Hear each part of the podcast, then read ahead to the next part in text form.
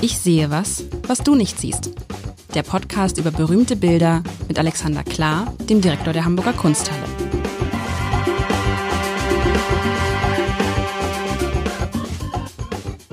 Happy New Year. Herzlich willkommen im Jahr 2023 mit Lars Heider und Alexander Klar. Genau, alles Habe ich Gute. jetzt aber schnell reagiert. sehr, sehr gut. Alles Gute unseren lieben Hörerinnen und Hörern, den Freunden dieses Kunstpodcast, der natürlich auch das Jahr 2023 weitergehen wird. Bei all den vielen Zuschriften und Vorschlägen etc. gehen uns die Themen, glaube ich, nicht aus. Lieber Alexander, und es ist ja immer so, dass das erste Bild im neuen Jahr bestimmt das neue Jahr so ein bisschen, ne? bestimmt die Richtung. Ist das so? Nein, wenn ich das gewusst hätte, hätte ich was anderes ausgesucht. Ich glaube, das, äh, das erste Bild des neuen Jahres ist ähm, aktuell, weil ich überlegt habe, was ist denn gerade aktuell? Und aktuell ist bei uns die Ausstellung Femme Fatale, die tödliche Frau. Und da habe ich gedacht, dann starten wir doch mit der tödlichen Frau ins neue Jahr. Ein super Aber- Thema für zwei mittelalte Männer. Wie kommt man au- auf eine Ausstellung über tödliche Frauen? Wieso tödliche Frauen? Femme fatale ist immer, ist es immer Frauen, die töten? Also das kann ich erzählen. Das ist, äh, hat, hat eine Genese, die vielleicht nicht uninteressant ist. Also femme fatale ist ein so ein bisschen so ein technischer Begriff, ein Terminus technicus der Literatur im 19. Jahrhundert.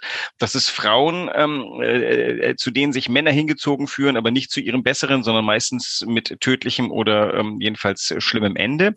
Äh, Demgegenüber gab es die mittlerweile unbekannte Fra femme fragile, die zerbrechliche Frau. Die hat es wohl auch in der Literatur gegeben, die haben wir aber total vergessen. Und der Grund, warum wir die Ausstellung machen, liegt in einem Gemälde, was wir vor langer Zeit besprochen haben, nämlich äh, Mackarts, Hans Mackarts äh, Einzug Kaiser Karls V. in Antwerpen. Und du erinnerst dich, da haben wir uns eine Weile aufgehalten mit der Tatsache, dass dort fünf junge nicht angezogene Frauen vor 45 anderen Figuren rumliefen. Und damals schon unterhielten wir uns über die Frage, wie geht das denn eigentlich, ähm, sowas heute noch zu zeigen, wo vollkommen klar ist, wenn auf einem großen Bild fünf Frauen nackt und der Rest angezogen ist, dann ist das äh, Sexismus. Ähm, und wir wollten halt eine Ausstellung machen, die sich dieser aus, Frage aus, stellt. Genau, aber aus Sicht des Jahres 2023 jetzt ist es Sexismus. Ja, wir haben mittlerweile Oder war es damals auch schon Sexismus? Das war damals auch schon Sexismus. Manche Okay. Dinge sind ewig. Das ist wie äh, die Todesstrafe war schon immer nicht richtig. Ähm, lustigerweise wurde es halt damals anders ähm, konnotiert und interessanterweise lustig. Ich verwende lustig immer falsch. Interessanterweise ist das 19. Jahrhundert natürlich ein männlich dominiertes äh, Jahrhundert, weswegen die Lesart von fünf nackten Frauen so ein bisschen Höhö, schaut gut aus äh, ist und das geht heute nur einfach nicht mehr. Ähm, die Bilder existieren noch fort und wir wollen aber nicht glauben, dass diese Bilder aus so einem aus diesem Geist heraus geschaffen wurden. Sie haben bestimmte Dinge in Kauf genommen, aber wir wollen das eben diskutieren und ähm, da stießen wir auf die tödliche Frau als einem einem epochalen Bild und uns kam irgendwie der Gedanke, das ist doch interessant. Es gibt ja diesen Spruch, äh, gute Mädchen kommen in den Himmel, böse kommen überall hin. Und ein bisschen erinnert diese Ausstellung daran, auch Frauen fühlen sich, glaube ich, hingezogen zu diesen selbstbewussten, bisweilen mörderischen ähm, Frauen, die halt, das ist jetzt der Punkt, im 1900 gerne mal nackt gemalt wurden, derweil sie umgeben sind von angezogenen Männern. Und das ist so ein bisschen das, was die Ausstellung untersuchen und zur Schau stellen möchte. Okay, sprechen wir gleich noch drüber, weil das ist natürlich auch immer, ähm, ich glaube, man kann fast gar nichts, gar nichts richtig machen, wenn man rangeht an solche Themen mit wie, wir müssen da was ausgleichen. Das klingt ja so ein bisschen so, ne? Wir müssen diesen Mackert jetzt ausgleichen, wir müssen da etwas gegensetzen gegen diesen Mackert und das ist diese Ausstellung.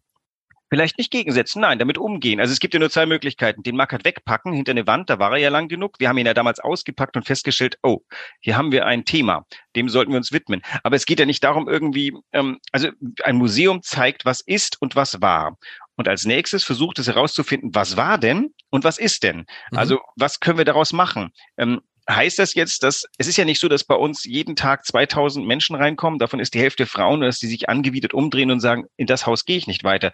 Im schlimmsten Fall stehen die davor und denken sich, naja, das ist ein ganz schöner Anfänger für ein äh, Museum, dass man erst einmal vor einem Riesenbild mit ähm, fünf nackten, tanzenden Frauen steht. Obwohl Das- du hast erzählt neulich, als ich bei dir zu Gast war, hast du erzählt, dass gerade junge Frauen gar nicht so auf dieses Bild reagieren, dass die das gar nicht thematisieren, obwohl ihr ja unten an, auf das Bild, nicht auf das Bild, aber davor so mit, mit, mit, mit Schrift geschrieben hat, so ein sinngemäß stört sie was daran oder wie finden sie das, schreiben sie uns und so. Und du hast erzählt, gerade junge Frauen würden das gar nicht irgendwie großartig kritisieren oder bemerken.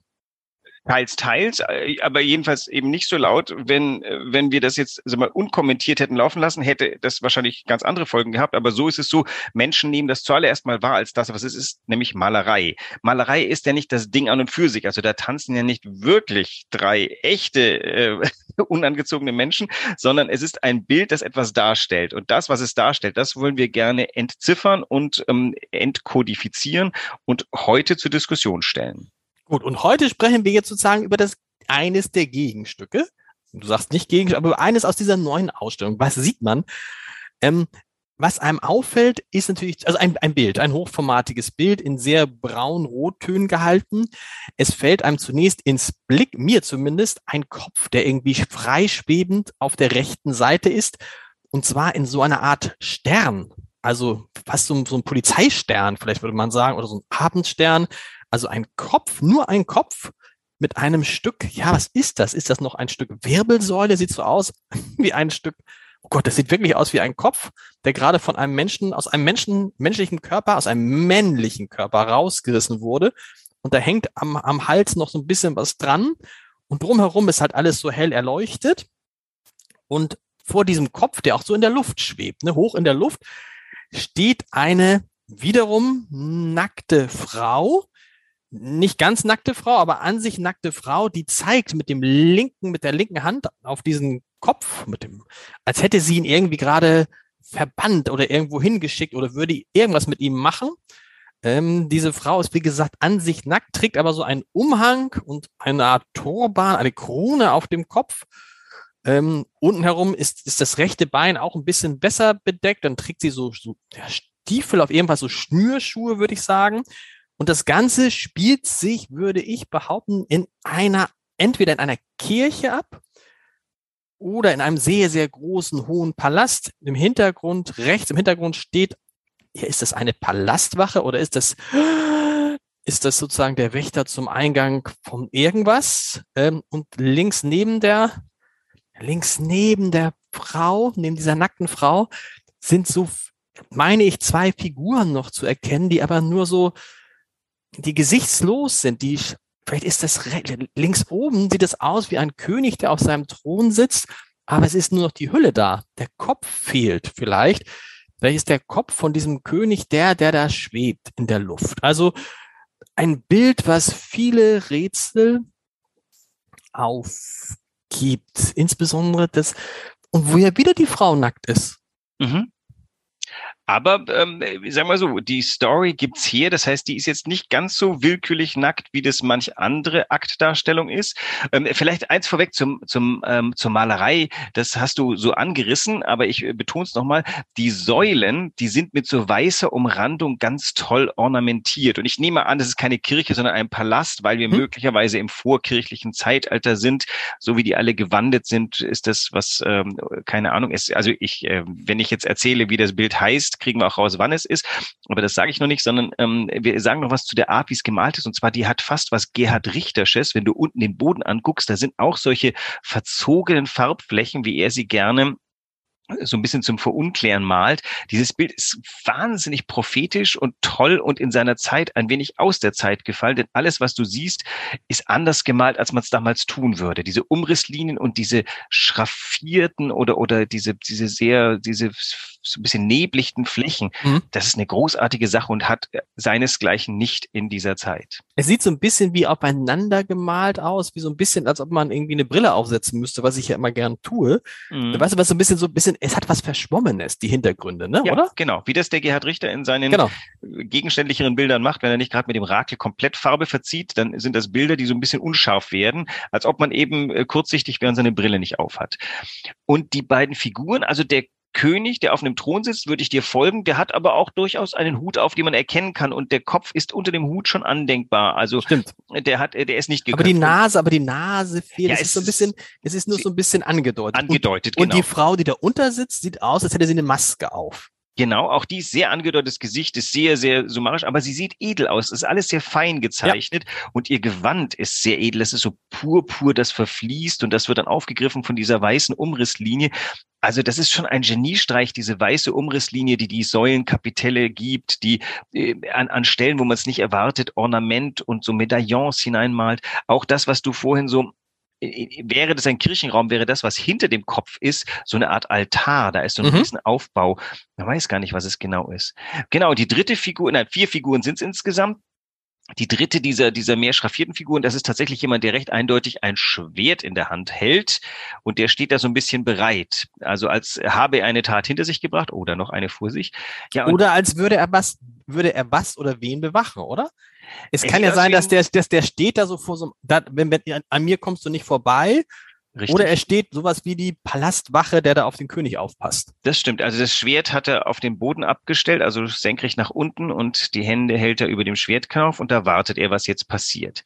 Genau, die Hauptfigur, das ist diese, diese weibliche Aktfigur, die bis auf einen Restschleier um die Hüften nicht mehr viel anhat.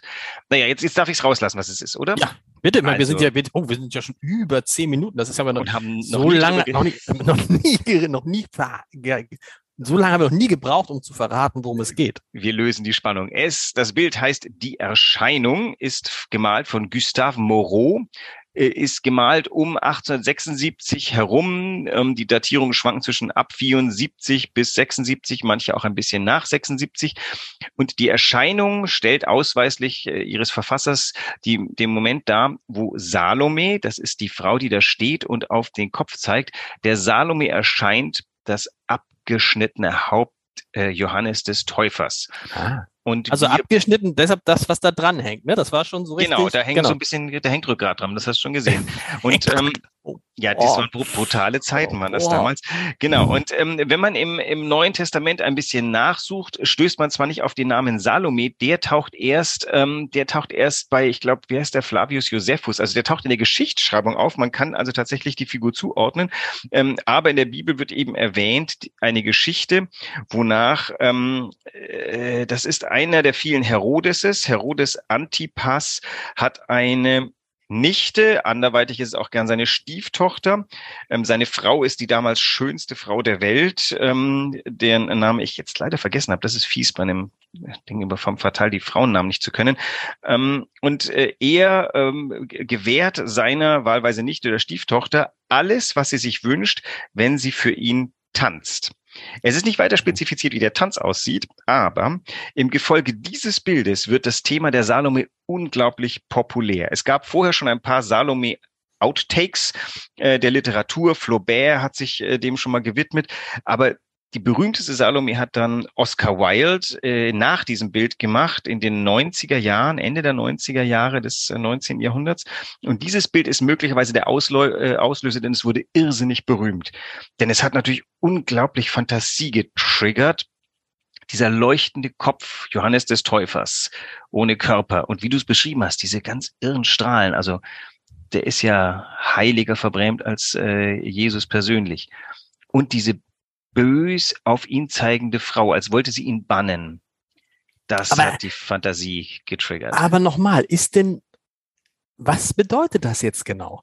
Weil Johannes, sie wünscht sich, dass Johannes dem Täufer der Kopf so abgerissen Ach, Entschuldigung, wird? ich habe die Geschichte nicht zu Ende erzählt. Genau, genau. Nein, nein. Also ähm, äh, Herodes äh, lässt seiner äh, seiner Stieftochter ähm, jeden Wunsch zu und äh, sie tanzt für ihn und nachdem sie zu Ende getanzt hat, bei Oscar Wilde tanzt sie den Tanz der sieben Schleier und wen wundert's, am Ende fallen alle sieben Schleier und sie steht nackt da. Das ist für jede Operndramaturgie eine ziemliche Herausforderung, weil die Salome muss zum einen gut singen können und zum anderen muss sie hinterher auch noch nackt sein und das verträgt sich eigentlich nicht mit unseren Usancen. Ähm, und am Ende, nachdem sie also getanzt hat und er sagt, was willst du? Dann sagt sie, ich möchte den Kopf Johannes des Täufers. Ähm, warum? Der hat ihre Mutter äh, beleidigt und ähm, äh, bei Oscar Wilde dreht sich das, sie möchte ihn verführen und dieser Prophet ist unverführbar. Das ist ein verstockter Idealist, der sich nicht von einer Frau küssen lassen will. Und das Lustige ist, dadurch, da für mich Oscar Wildes Salome, die auch von Richard Strauss dann in der Oper verfasst wurde, so stark ist, habe ich jede Form von Bibel vergessen und denke immer nur an diese Worte, ähm, ich habe dich auf den Mund geküsst. Das tut sie nämlich dann mit dem blutenden Haupt und ist dann sehr, sehr, sehr zufrieden mit sich. Ähm, in irgendeiner dieser Geschichte packt den Henker oder ihren Stiefvater derartig das Entsetzen, dass er sie gleich mit enthaupten lässt. Ich glaube, das ist dann bei Oscar Wilde so. Das ist alles hier eigentlich nicht drin. In diesem Bild ist nur drin, Sie zeigt auf den Kopf, den möglicherweise dieser Wächter da hinten für sie enthaupt hat. Und der Kopf ist jetzt nun das rächende schlechte Gewissen oder was auch immer vor ihr in der Luft und blickt vollkommen verdutzt. Der guckt ja vollkommen erstaunt ne, auf sie herunter. Mhm. Und, und Herodot ist dann der, der hinter, der hinten sitzt. Herodias. Äh, Herodias. Entschuldigung, äh, er, er heißt äh, Herodes und ähm, Herodes? Bei, ich bringe jetzt alles durcheinander und sie heißt Herodias bei Oscar Wilde, aber sie heißt in Wirklichkeit, glaube ich, anders. Also es ist ein bisschen schwierig, so viele Überlieferungen übereinander zu bekommen. Genau, da sitzt König und Königin und schauen teilnahmslos oder neutral oder erstarrt, vielleicht auch dieses, auf ihre Tochter und die Erscheinung. Es ist ja auch offen, ob die anderen diese Erscheinung sehen. Sieht das vielleicht nur die Salome? Vielleicht schauen wir nochmal auf die Salome, nicht weil sie nackt ist, sondern weil da ist was ganz Tolles in ihrer Pose. Die die femme fatale, das ist ja tatsächlich eine Frau, die kann Männer umbringen. Da gibt es ja mhm. verschiedene Lesarten. Bei uns in der Ausstellung beginnen wir mit der, ähm, äh, der Lorelei, ähm, weil das ein ganz interessant ist. Die Lorelei in der Dichtung ist überhaupt keine gefährliche Frau. Das ist nur eine schöne Frau, die sich kämmt und weil die Männer zu dämlich sind, glotzen sie zu ihr rauf und beim Glotzen ertrinken sie im Rhein. Mhm. Erst, erst die Malerei macht die Lorelei zu einer sich entblößenden, nackten Frau da oben, die gefährlich und verführerisch ist. In der Literatur ist der Lorelei der Mann herzlich egal. Erst in der Malerei. Die Malerei nutzt die Möglichkeit, aha, wir können eine verführerische Frau malen, die äh, Männer in den Abgrund treibt. Ähm, und so haben wir eine ganze Serie, fünf, fünf sechs Lorelei-Bilder am Anfang der Ausstellung stehen. Für unsere Begriffe ist die Frau nicht besonders tödlich. Sie sitzt halt da und hat den Busen entblößt. Ähm, das äh, wirft jetzt noch niemand in den Reihen. Aber damals beginnt eben die Sexualisierung dieses Bildes. Und dann geht's eben Schlag auf Schlag. Da kommt dann Medea und äh, wir können noch ein paar von der Sorte durchmachen. Lilith. Ähm, die Salome ist, glaube ich, einfach, das ist die, das ist die wirklich tödlichste, denn die will, die macht genau das. Ähm, dem Mann wird der Kopf weggehackt. Und das Interessante an diesem Bild hier ist, dass es, die ist nicht in der Pose einer Frau, die ist eigentlich in der Pose eines Feldherrn oder das, was man damals für eine männliche Stimmt. Pose genommen hat, ne? wie die da steht. Der ganze Körper gespannt und der, der, dieser bannende Finger. Und dieses Bild ist so ein bisschen unser, unser Kronzeuge oder unsere Kronzeugin für die These, ähm, dass die femme fatale eben keine, keine, kein armes Mädchen war und auch nicht auch, wie soll man sagen, kein Unglückliche, sondern das war die Frau, die ihr Schicksal in Hand genommen hat. Und sorry, Männer, ähm, zwischendurch kommt auch einer von euch unter die Räder, wenn, wenn ihr mir im Weg seid. Und dieses Bild drückt das fantastisch aus. Und eine These dieser Ausstellung ist eben tatsächlich, ohne dieses Bild oder nein, auf dieses Bild haben, hat der Feminismus dann am Schluss in den 60er Jahren so gerne zurückgegriffen, weil es halt eben diese tödlichen Frauen halt zufälligerweise auch ziemlich starke Frauen waren. Auf dieses Bild haben in den 20er Jahren Schauspielerinnen zurückgegriffen, um eben zu zeigen, was sie denn für, für Prototypen. Es gab ja keine dollen Prototypen. Es gab ja keine Ahnung. Äh, Fausts äh, Gretchen oder sowas. Das ist, ist ja nichts, womit man sich als Frau identifiziert. Hier, die Salome, die bringt, einen, die bringt einen echten Heiligen unter die Erde. Das ist ähm, äh, und, und da beginnt eben die aber Identifikation. Aber, aber das, die taugt dann als Vorbild. Das ist so ein bisschen so, als wenn man jetzt sich freuen würde, dass es nicht nur Auftragskiller gibt, sondern auch Auftragskillerinnen. Weißt du, naja, endlich, endlich gibt es auch mal Frauen, die Männer umbringen oder die andere was umbringen. Heißt freuen? Warum, warum werden jeden Abend Mord und Totschlag, der deutsche Tatort lebt davon, dass irgendwo eine Leiche sein muss. Also das ist, es sind ja hier fiktive Untaten. Es ist zuallererst mal die Feststellung, dass eine Frau das auch kann also Männer um die Ecke bringen. Und äh, vorher waren es Hexen, das waren, äh, das waren, aber Hexen waren quasi der Prototyp des Mannes. Das war eben das, was man unterdrückt hat. Auch aber auch wurde natürlich später gerne als Vorbild genommen oder als, als Identifikationsfigur vielleicht eher. Aber auch hier eine Frau, die das nur machen kann, sozusagen, weil ein Mann ihr, ihr das verspricht. Verstehst du? Sie kann es, sie macht es ja. ja nicht aus sich heraus. Und dann auch noch so klischeehaft, tanz für mich, dann erfülle ich dir jeden Wunsch. Na gut, also, aber es ist natürlich so, rein, rein physisch hatte eine Frau wenig Chancen, gegen so einen Henker oder gegen den König anzustenkern, aber sie hat das System für sich genutzt. Der König hat den ja auch nicht selbst enthauptet, der hat zu seinem Henker gesagt, enthaupte den mal. Also ähm, äh, sie hat dann die beiden Männer als Mittel ihres Zweckes genutzt. Ah, das ist übrigens, das ist das finde ich interessant.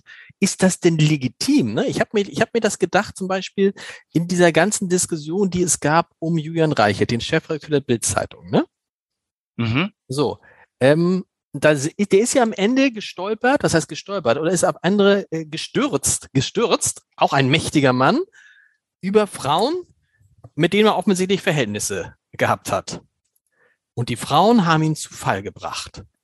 Verstehst du, was ich meine? Also ist das denn in gewisser Weise dann, äh, ist es legitim zu sagen, ich lasse mich auch mit so einem Mann ein als Frau, obwohl ich weiß, da ist so eine Oben-Unten-Situation? Das werden ne? die sich vielleicht vorher nicht gedacht haben. Nein, aber, aber, aber dann, und dann sagen, oh, dann irgendwie nutze ich jetzt meine neu erworbene Macht, um ihm auch zu schaden. Das ist, verstehst du, was ich meine? Das ist eine Übersetzung in diese heutige Zeit vielleicht. Naja, die, die Welt ist ja voller Machtfragen und jetzt ist die, der faire Moment gekommen, wo man als Frau ähm, auch hin und wieder annähernd so viel Macht hat wie Männer oder die Mehrzahl. Und ich kenne ihn jetzt nicht. Also er kommt jetzt nicht wie ein, äh, wie, wie das nette Bürschel um die Ecke, sondern man hat das Gefühl, dem konnte man schon anriechen, dass der äh, alles zu nutzen weiß, was er braucht. Und dann, ich, also sag mal, ich muss sagen, ich finde das jetzt, es wirkt nicht, als ob ihm das schrecklich unfair. Nein, ich meine, was, was ich, was ich interessant finde, ist, dass man sozusagen, dass dann ja, ähm, ähm also hier zum Beispiel, bei Salome ist so, sie macht erst etwas, was so klischeehaft ist, ne? Mhm. Jemand bittet sie, tanz für mich und sie tanzt für mich und zieht sich aus, nutzt das dann aber, um Macht auszuüben. Verstehst du, was ich meine? Es ist ja nicht dieses, der klassische Mann hätte wahrscheinlich mit roher Gewalt versucht, irgendjemanden umzubringen. Das kann sie nicht, genau. weil sie im Zweifel, also nutzt sie diese klassischen, klischeehaften fraulichen Fähigkeiten, um dann aber doch genauso hart, brutal und machterfüllt zu sein wie ein Mann. Aber gut, das, das wissen wir alle, die wir irgendwann mal mit dem Rücken auf dem Fußboden im Pausenhof lagen und drei Stärke waren auf einem drauf. Du solltest schlauerweise irgendwas anderes verwenden als die dir nicht gegebene Kraft, um mhm. die, ähm, äh, ich gehöre zu denen, die mit dem Rücken auf dem Boden lagen und ich habe ziemlich genau gewusst, was ich mit den Typen dann später anstellen wollte teilweise nicht geschafft. Und äh, aber darum geht's ja gar nicht. Es geht darum, dass die, die diese Frau wird jetzt erstmal eine Art Bildmetapher. Also genau das ist ja auch etwas. Diese Ausstellung, wir arbeiten natürlich als Museum mit Bildern. Und es geht darum, wie stellt man eine, eine äh, aufrechte, starke, ihren Wünschen auch folgen könnende Frau, wobei das war ja vielleicht nicht mal ihr Wunsch, den Jochanan umzubringen, das war ja offensichtlich der Wunsch ihrer Mutter. Also ganz funktioniert das eins zu eins nicht. Aber in diesem Bild siehst du eine, eine Frau, die wirklich also quasi wie, wie durchtrainiert äh, die ganze Pose ist, mach dich weg, du, du schlechtes Gewissen, die zeigt auf den verschwinde. Getan ist es ja eh schon. Und an solchen Identifikationsbildern hat es ja Generationen von Mädchen gefehlt. Und äh, da beginnt aus negativen Anzeichen, also irgendwie nicht gut gemeint, quasi von den männlichen Malern. Aber trotzdem beginnt da der Moment, wo Bilder entstehen, die Frauen für sich nutzen können. Und das sieht man in der Ausstellung über die Ende den 60er Jahren. Und wie viele Frauen verwenden tatsächlich? Madonna verwendet so Valkyren-Outfits, ähm, um, ähm, um selber so eine Art femme fatale zu geben. Also du brauchst tatsächlich, du brauchst der Identifikationsbilder. Die wurden. Hier auch dann, wenn du Madonna erwähnst, also wir reden über die Sängerin Madonna. Ne? Wir reden über die Sängerin Madonna. Die, die meinst du, die bewusst provoziert, um entsprechend dieses Vorbild für andere Frauen zu sein? Würde ich sagen. Würde ja. ich definitiv sagen, denn die, also die musste sich ja auch durch ein Männer-Genre ähm, äh, hindurch kämpfen, mit welchen Mitteln auch immer. Ich glaube, das ist schon beschrieben worden in ihrer Autobiografie, aber ähm, die, das ist äh, zuallererst mal eine Frau, die mit eisenharten Willen alle Möglichkeiten genutzt haben, durchzukommen und das dann auch noch in Bilder gießt. Also Wobei ja viele ihr vorwerfen, das ist alles irgendwie viel zu nackt und viel zu äh, mit, mit geöffneten Beinen und man sieht alles und so.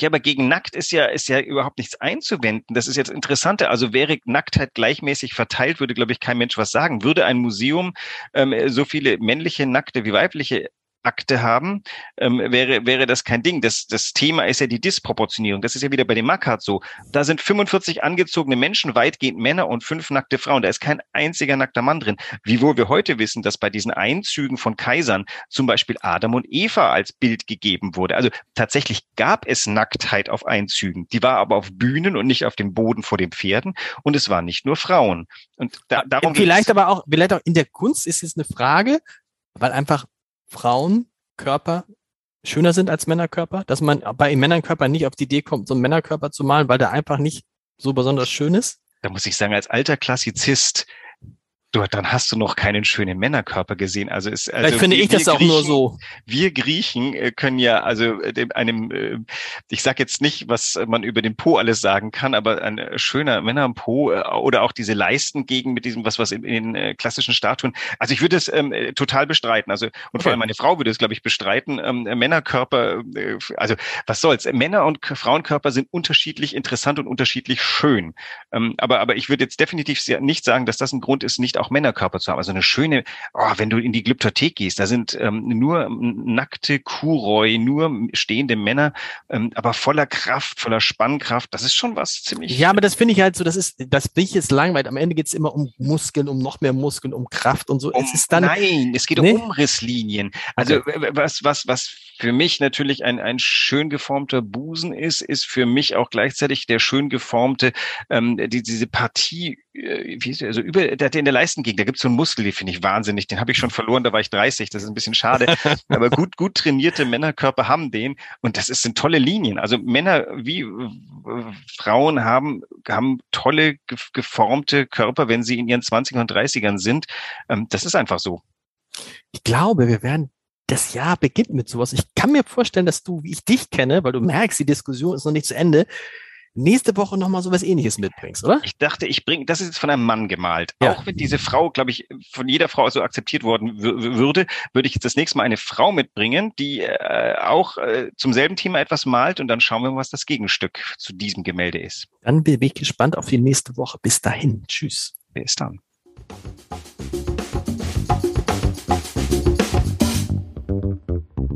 Weitere Podcasts vom Hamburger Abendblatt finden Sie auf abendblatt.de slash podcast.